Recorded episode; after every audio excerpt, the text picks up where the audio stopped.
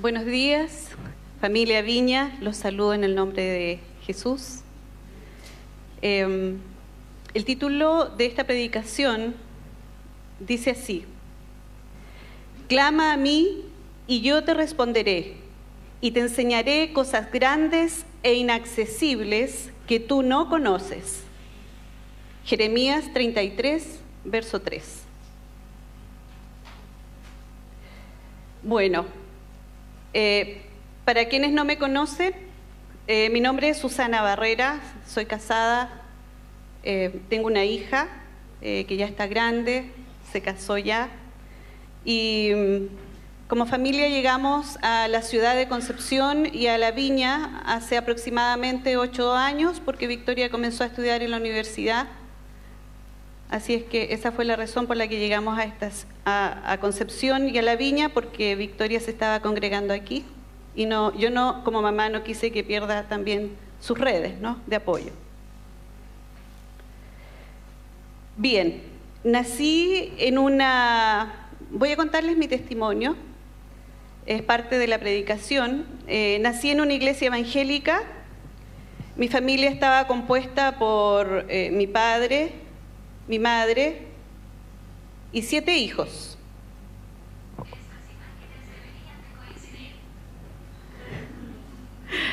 A los dos años de a los dos años de edad yo ya estaba recibiendo enseñanza bíblica y aunque era muy pequeña yo entendía lo que se enseñaba. Mi primera clase fue la clase de los parvulitos. En la escuela dominical aprendí que existía un Dios bueno, todopoderoso, fiel y que nunca cambia. También supe que fui creada para ser amada, cuidada y bendecida por Él. Aprendí que Él era Dios y Padre, a quien tenía que amar, conocer, temer y obedecer. Esto debía ser para siempre el molde de mi vida me agradaba pensarlo así. Me sentía muy segura del presente y del futuro por tener un Dios tan grande y fuerte como Él. Junto con nuestra familia también asistían a la iglesia otras personas. Todos éramos parte de la, de la congregación. Íbamos para aprender a vivir a la manera de Dios según su palabra a medida de que yo crecía en edad y en conocimiento, conocimiento bíblico, comencé a darme cuenta que existía una triste realidad.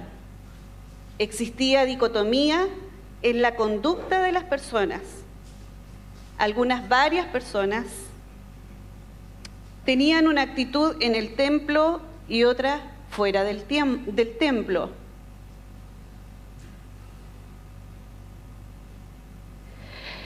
En el templo, a la hora del culto o reunión, todo era amor, amabilidad, sonrisas. Escuchaba lindas palabras, lindas oraciones. Los cantos de alabanza eran promesas habladas, declaraciones eh, que manifestaban lo grande y digno que era Dios de ser alabado.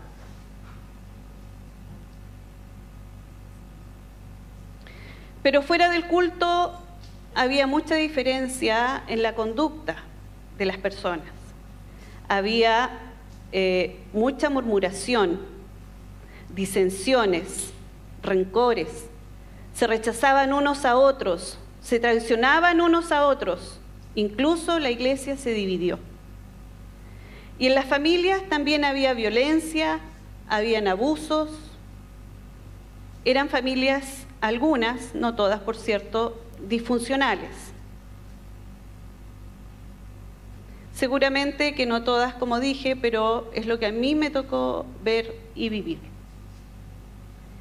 El resultado de esta dicotomía produjo en mí desesperanza y desestabilidad durante gran parte de mi desarrollo, desde niña a mujer. Es muy importante los padres eh, hago una sugerencia, es muy importante a los padres que envían a los niños a las escuelas, a las clases dominicales, eh, que por favor se enteren qué les, están, qué les enseñan a sus hijos en esa clase eh, y lo aprendan y lo apliquen, porque los niños observamos, escuchamos en silencio.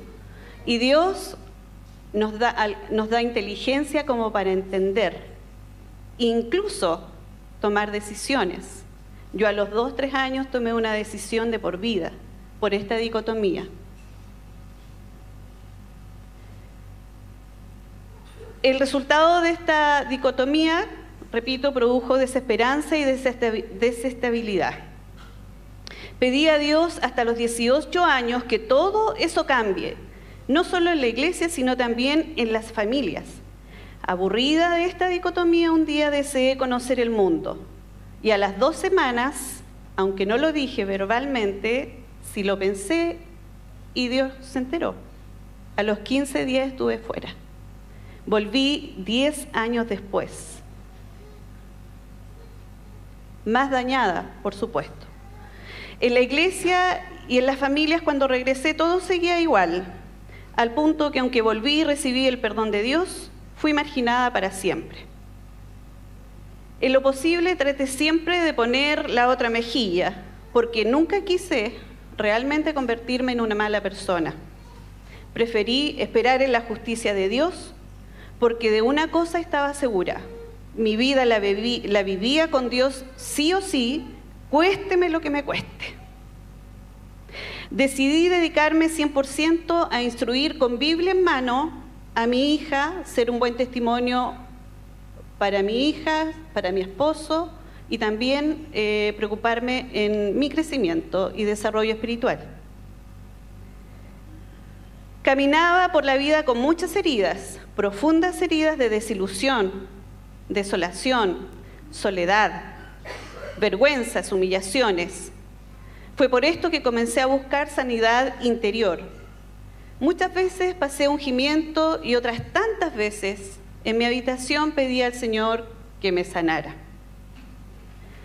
Hasta que un día, en mayo de este año, 2023, hice una oración diferente a raíz de un análisis que hice cuando me sucedió algo que fue como la gota que rebalsó el vaso, mi vaso. Cierta persona, eh, bueno, aquí les voy a contar algo ya que estamos en familia y de aquí nos sale, como dice. Cierta persona, eh, mi marido, hizo algo que me hizo sentir muy mal.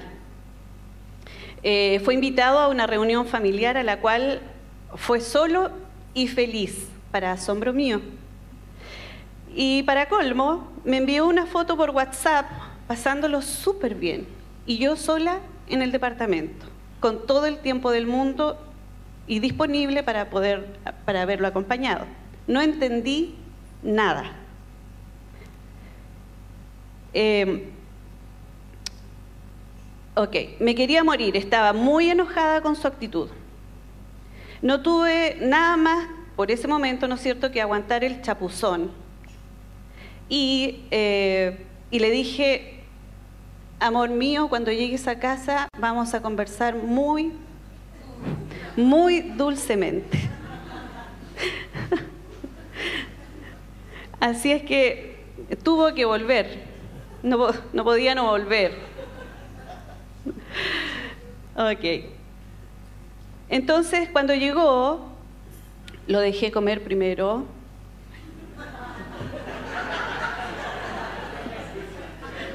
relajarse, que se, sentó en el living, miró su programa preferido y cuando quiso escucharme, entonces conversamos. No, eso no fue así. bueno, cuando llegó le expliqué lo mal que me había hecho sentir. Quedó en silencio sin decir nada. Y le pedí, dime algo, le dije. Y me respondió, yo no creo que haya hecho algo malo. Esperaba cualquier respuesta menos esa.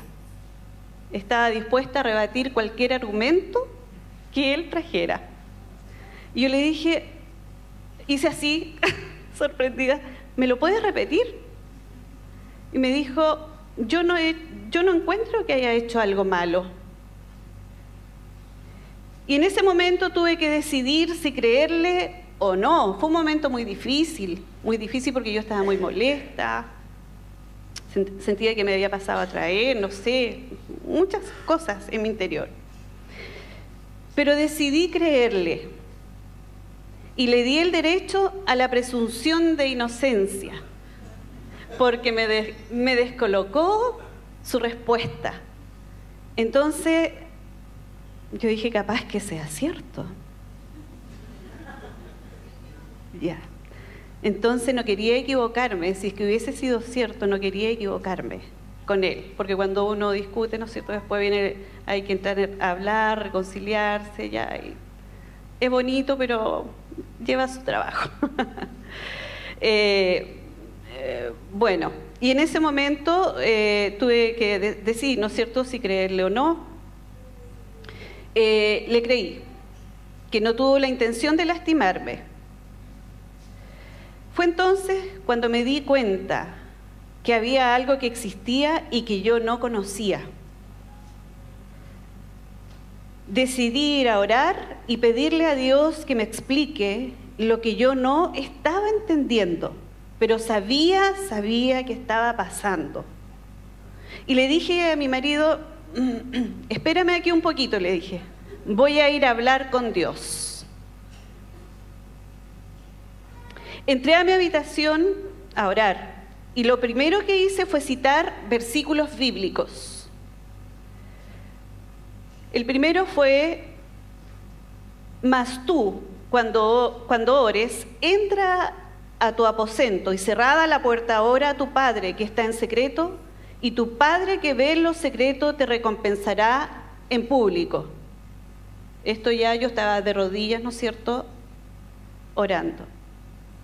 El segundo versículo que cité fue, clama a mí y yo te responderé y te enseñaré cosas grandes e inaccesibles que tú no conoces. Tercer versículo, si alguno está angustiado, ore. Y seguido le dije, Señor, explícame qué es lo que pasa, qué es lo que no sé. ¿Por qué una persona aún sin tener la intención de causarme daño, lo hace. Toda mi vida he creído y por esto he soportado el, daño pensando que es una maldición generacional, que es castigo por mis pecados, castigo por el pecado de otros, por ignorar la palabra, pero nunca, Señor, sin una razón He tratado siempre de obedecerte, según el alcance de mi fe. Me he esforzado para dar lo mejor de mí como hija tuya, como hija de mis padres, como hermana de mis hermanos, como esposa, como madre, como vecina, como trabajadora. Me congrego, canto alabanza, oro a ti, amo tu palabra, todo por amor y temor a ti. ¿Qué pasa, Señor? ¿Qué es lo que no entiendo? ¿Qué es lo que no sé? Explícame, por favor, explícame. Dime por qué. Y lloré y pedí que me explicara una y otra vez. Le decía, explícame, explícame, explícame, Señor, por qué, por qué, por qué, explícame, por qué. Me dio una pataleta de aquellas con Dios, literal. Esa tarde eh,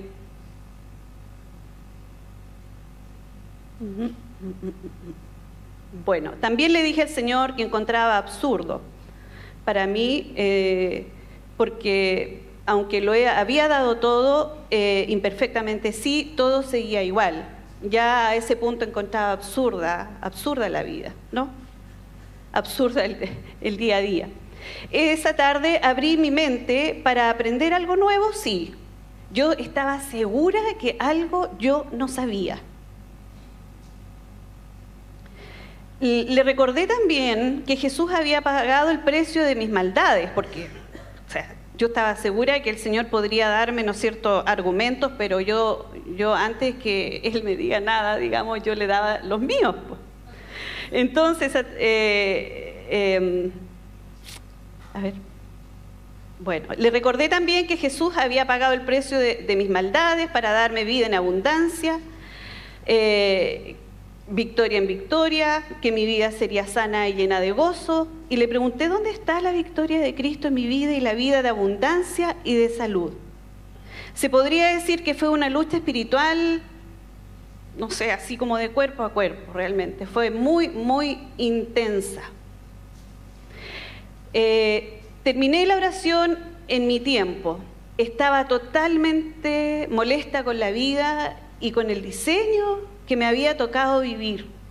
Me sentía burlada por los años de espera en la respuesta de Dios, la paciencia que había yo invertido, mis muchas oraciones y lágrimas derramadas, perdonaba 70 veces 7, también cuando era necesario pedía perdón, buscaba ayuda espiritual, consejos, Fui temerosa de Dios, trataba de pagar, trataba de no pagar mal por mal, hacía actos que humanamente requerían de mucha fe y humildad, algo que por supuesto va en contra de nuestra humanidad.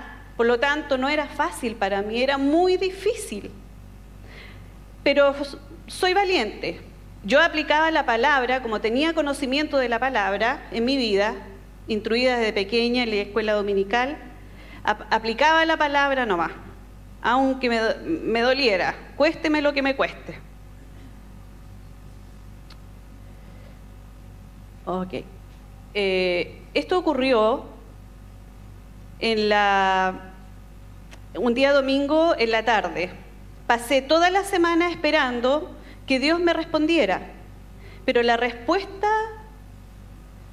pero no llegó la respuesta esa semana. Llegó el siguiente domingo y vine al templo después de una larga semana de espera. Ese día predicó el pastor Adrián y predicó sobre la fabulosa vida que tenemos en Cristo Jesús. Yo quedé abierta. Sentía que era Dios diciéndome, yo soy el que soy, lo entiendas o no. El pastor citó un versículo, Romanos 8:11.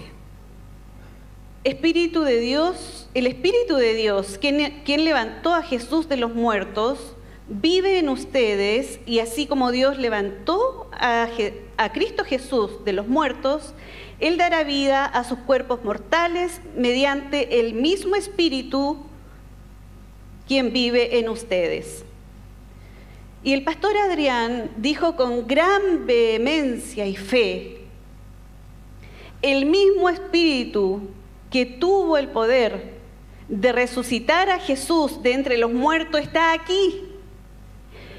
Y yo dije, está aquí, está aquí, era como que lo veía esta es mi oportunidad, dije yo, este es el poder que yo necesito que actúe en mi vida porque mi vida necesita mucho poder para ser sanada. Así es que, y tomé mi humanidad, digamos, y la llevé hacia adelante para ser ministrada. Mientras oraban por mí, sentía que dentro de mí había mucha siembra cuando uno... Eh, Dios es real, el Espíritu Santo es real, y el Espíritu Santo a mí me mostró en ese momento que en mí había mucha siembra. Entonces la persona que estaba orando por mí, oraba, eh, le pedí que ore por la siembra que había en mí y me dijo, Señor, eh, la siembra que tú has hecho en tu hija, no le dije, no es siembra de Dios, es siembra humana. Lo que yo he sembrado, lo que han sembrado en mí y lo que la vida ha sembrado, estoy llena de eso. Así es que oró en esa dirección y le pidió a Dios que todo eso salga, ¿no es cierto?, de raíz. Yo también oré con ella. Así es que eh, de esa manera fue ministrada. Terminada la reunión, eh, salí del templo y regresé a mi casa y quedé esperando las respuestas de Dios. Esperé su respuesta la tarde del domingo, no llegó. Esperé la respuesta de Dios el día lunes, tampoco llegó. El día martes me desperté. ¿Y qué creen ustedes que sucedió? Dios me respondió. ¿Se pueden ustedes imaginar de qué manera? Y como dijo nuestro hermano Sebastián Palermo, el que cree es quien tuvo la experiencia. Y hoy he venido a compartirles mi, maravillosa experiencia. Me desperté el día martes y aún en mi cama tomé el celular y comencé a ver TikTok. Me da vergüenza porque tendría que haber dicho oré. No, comencé a ver TikTok. Allí alguien aconsejaba tomar la iniciativa de sanarse sola. ¿De qué manera? Mirando una foto de niña, o una foto de joven, o una foto de adulta.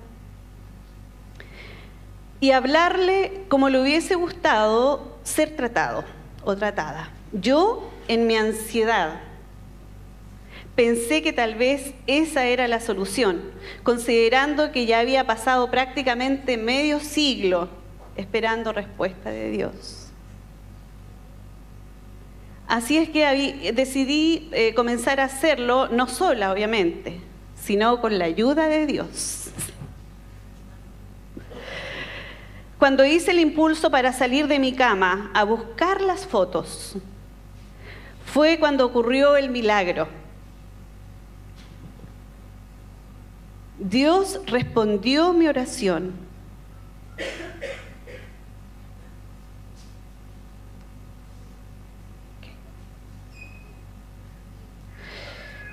Dios puso su dedo, sentí, sentí literal, que Dios puso su dedo aquí y me levantó la cabeza y con una voz muy dulce y suave me muestra que Él es todo hermosura, que todo lo feo, todo lo malo que yo había vivido no tenía nada que ver con Él. me sentía avergonzada porque le estaba pidiendo, según la experiencia, cuentas de algo en que Él no era responsable.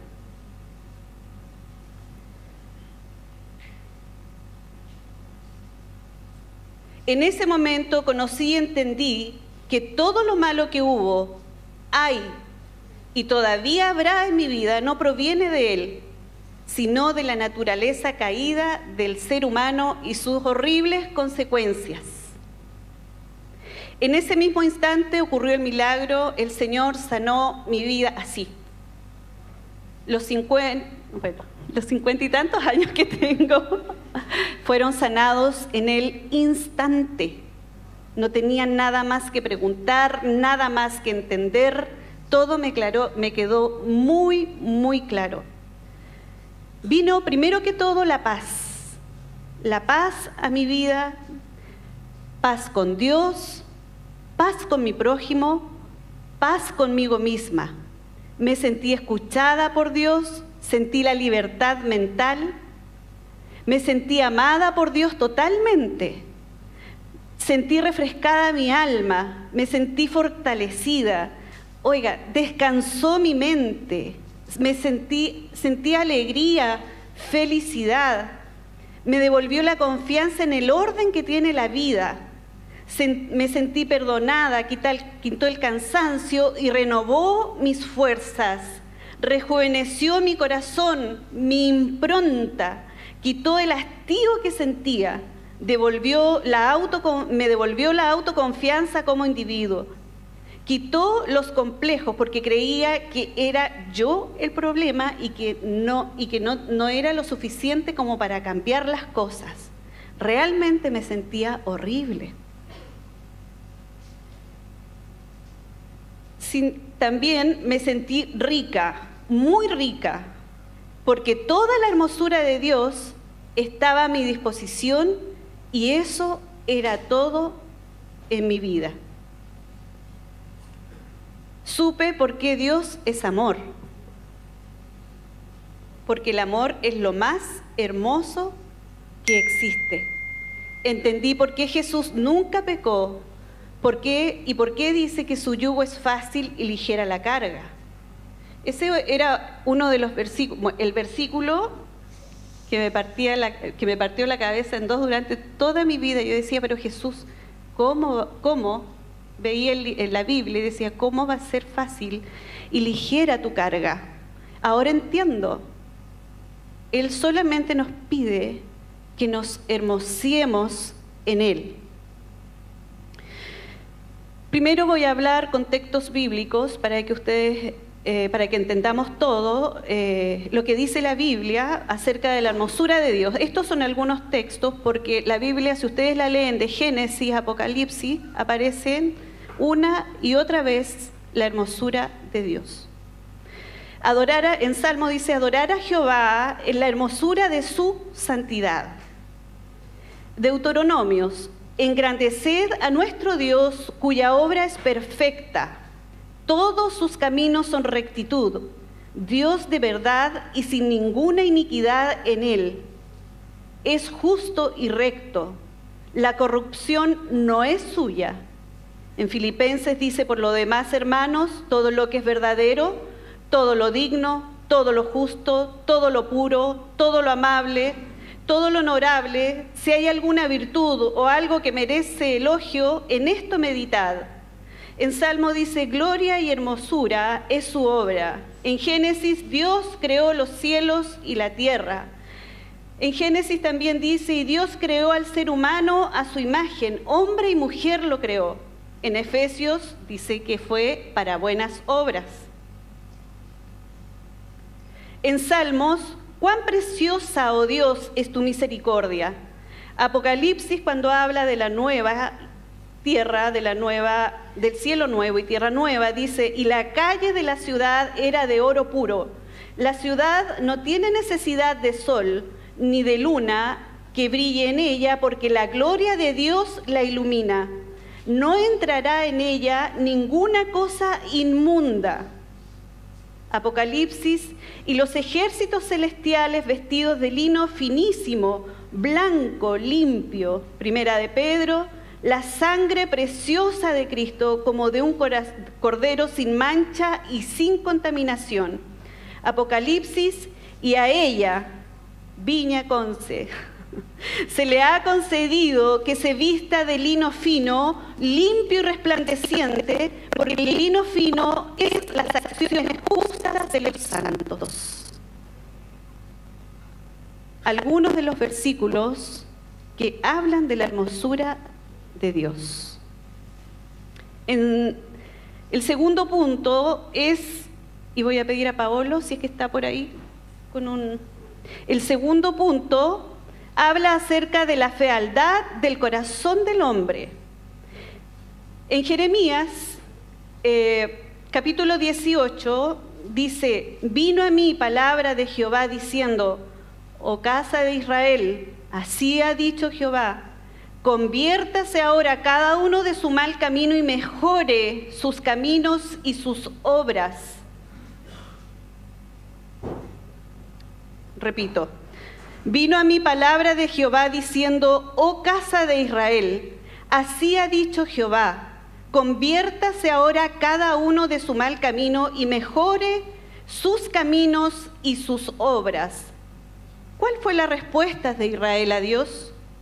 Haremos cada uno el pensamiento de nuestro malvado corazón. Por lo tanto, así dijo Jehová, gran fealdad ha hecho la Virgen de Israel. En Génesis dice, y vio Jehová que la maldad del hombre era mucha en la tierra y que todo designio de los pensamientos de su corazón de ellos era de continuo al mal, de continuo a lo feo. Aquí eh, traje algunos ejemplos, pocos, pocos ejemplos, de la diferencia que hay entre el corazón del hombre y el corazón de Dios. Em,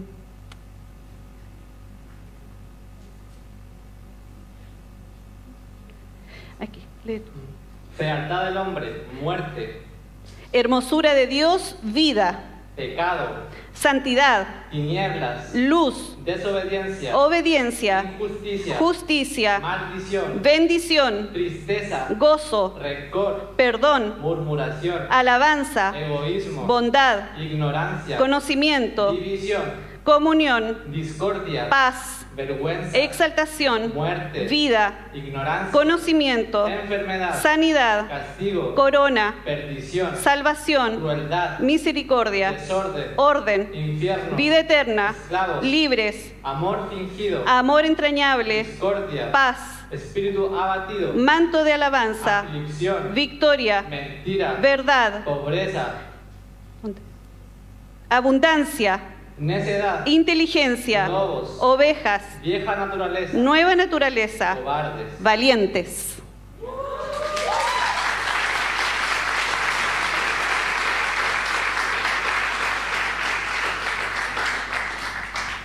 Bueno, está claro que necesitábamos ayuda urgente. ¿De qué manera Dios podía ayudarnos? Cambiando nuestra fealdad por su hermosura. Y nos envió el Salvador, Jesucristo el Señor, quien por medio de su sacrificio nos santificó, nos regaló perfecta hermosura. Es por el Salvador, Jesucristo, el Rey, que podemos estar en la presencia de Dios. Jesús nos limpió de nuestro pecado con su sangre preciosa, sin mancha, incorruptible, para hacernos aceptos delante de Dios. Porque sin la hermosura de su santidad, nadie verá al Señor. Somos la iglesia de Cristo, nuestra ciudadanía es celestial y debemos estar vestidos de la naturaleza de Dios, de la naturaleza que hay en el cielo. En Salmos 50 dice, de Sión, perfección de hermosura, Dios ha resplandecido. Despiértate, en Isaías dice, despiértate, despiértate, vístete de poder, oh Sión, oh viña de Conce, vístete tus ropas de, de hermosura, ciudad santa, porque nunca más vendrá a ti incircunciso ni inmundo. Amén.